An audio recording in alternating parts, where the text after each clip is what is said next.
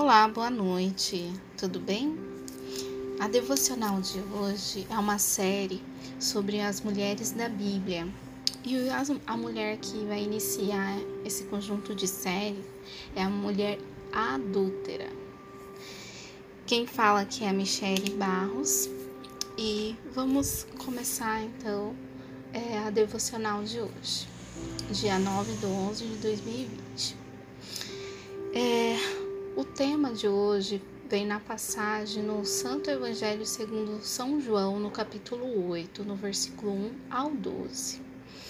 Então, é, antes de começar a devocional, eu vou fazer uma breve oração, pedindo ao Senhor Deus para iluminar né, nosso entendimento. Pai amado, Pai querido, eu coloco a nossa vida, minha vida e de quem está ouvindo neste momento, que possamos, ó Pai, entender e compreender a Tua vontade, porque tudo aquilo que está na Tua palavra é aquilo que o Senhor quer que a gente olhe com olho clínico, com olho para que venhamos entender a Tua vontade, o Teu propósito. Abre os nossos corações, guarda todas as palavras dentro da nossa mente, Pai. Em nome de Jesus, amém e amém.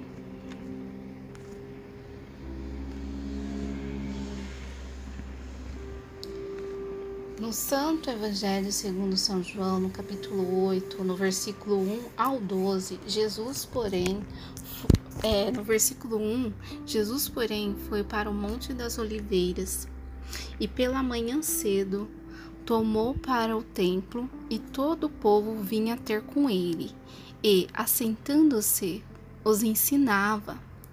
E os escribas e fariseus trouxeram-lhe uma mulher apanhada em adultério. E, pondo-a no meio, disseram-lhe: Mestre, esta mulher foi apanhada no próprio ato adulterando. E na lei nos manda na lei nos mandou Moisés que as tais sejam apedrejadas. Tu, pois, que dizes? Isto dizia eles, tentando-o para que tivesse de que acusar, mas Jesus, inclinando-se, escrevia com o dedo na terra. E como insistia, insisti, insistissem, perguntou-lhe. Endireitou-se e disse-lhe: Aquele que de entre vós está sem pecado, seja o primeiro que atire a pedra contra ela. E tornando a inclinar-se, escrevia na terra. Quando ouviram isso, redarguidos da consciência, saíram um a um, a começar pelos mais velhos até os últimos. Ficou só Jesus e a mulher que estava no meio. Endireitando-se Jesus e não vendo ninguém mais do que a mulher, disse-lhe: Mulher, onde estão aqueles teus acusadores? Ninguém te condenou? E ela disse: Ninguém, Senhor. E disse-lhe Jesus: Nem eu também te condeno. Vai-te e não peques mais. Falou-lhes, pois, Jesus outra vez, dizendo: Eu sou a luz do mundo. Quem me segue não andará em trevas, mas terá a luz da vida. Então, o que a gente tira desse entendimento da palavra é com a visão a essa mulher, né, a adúltera. Então, o que que ela sentiu?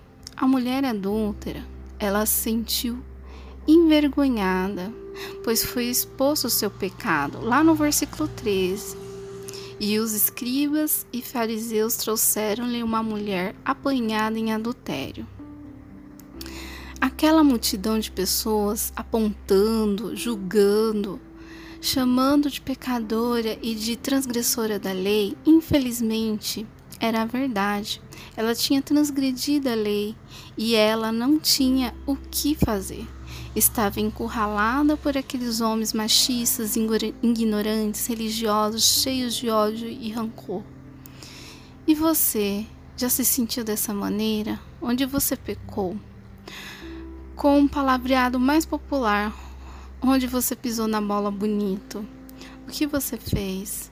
Reconheceu seu pecado e pediu perdão ou tentou esconder e fingir que está tudo bem, pois todo mundo faz, né? Ah, Eu sou humana. Quem nunca fez que eu fiz? Não é para tanto, né? Ou sentiu vergonha, suja e ficou perdida sem saber o que fazer. O que mais que essa mulher sentiu naquele momento, né? Além de sentir é, ali com vergonha, o que mais que essa mulher sentiu? Essa mulher sentiu humilhada, né? Pois o cenário com certeza era bem íntimo que ela estava. Talvez nem com as vestes. Mesmo assim foi levada até a rua e todo mundo viu sua vergonha. E pondo-a no meio, disseram-lhe: Mestre, essa mulher foi apanhada no próprio ato, adulterando. Você já se sentiu assim exposta por pessoas fofocando sobre seu respeito, sobre o que você fez, os olhos que te olham com desprezo e nojo? Você já sentiu dessa maneira? O que mais que essa mulher adulta sentiu naquele momento? Ela sentiu medo. Por que, que ela sentiu medo? Ela já sabia que ela ia ser condenada à morte. Lá no versículo diz na palavra: E na lei nos mandou Moisés que as tais sejam apedrejadas, tu, pois que dizes, né? Assim falaram os fariseus a respeito do pecado, né, que a adúltera cometeu. Então, esse pecado, a condenação dela é a morte, né? Por apedrejamento. É bem forte e impactante, né? Uma cena dessa. Mas é, o que você já sentiu na sua vida, né? É, refletindo a respeito dessa mulher. O que, que, você, o que, que o seu pecado, o seu erro, o seu pecado é, trouxe de consequência? porque sabemos que a consequência do pecado é a morte. Por vezes tem consequências muito ruins. Quando você pecou, você perdeu sua família, perdeu confiança das pessoas ao seu redor, perdeu sua dignidade, seu trabalho, ou um cargo, uma amizade. Você se sente sozinha, pois o que você tinha que era bom se foi. Você perdeu tudo que mais a mulher adúltera sentiu? Ela sentiu apreensiva, pois não sabe se vai conseguir sair dessa. Se realmente aquela pessoa que pode ajudar vai te estender a mão ou te apredejar. Ela, ela não sabia que Jesus ali não tinha certeza do que Jesus, qual era a reação de Jesus após aquela, aquela cena. E quando a pessoa peca, está no pecado, ela, é difícil ela confiar nas pessoas, pois ela mesma já perdeu a confiança em si. E como insistissem, perguntando-lhe, endireitou-se e disse-lhe: Aquele que de entre vós está sem pecado, seja o primeiro que atire a pedra contra ela a mulher, o que, que mais a mulher adúltera sentiu? O que, que ela sentiu depois de tudo isso que aconteceu? É, por ela ter sido pega no ato de adultério, levada a ser julgada. E depois, o que, que ela sentiu depois de tudo isso?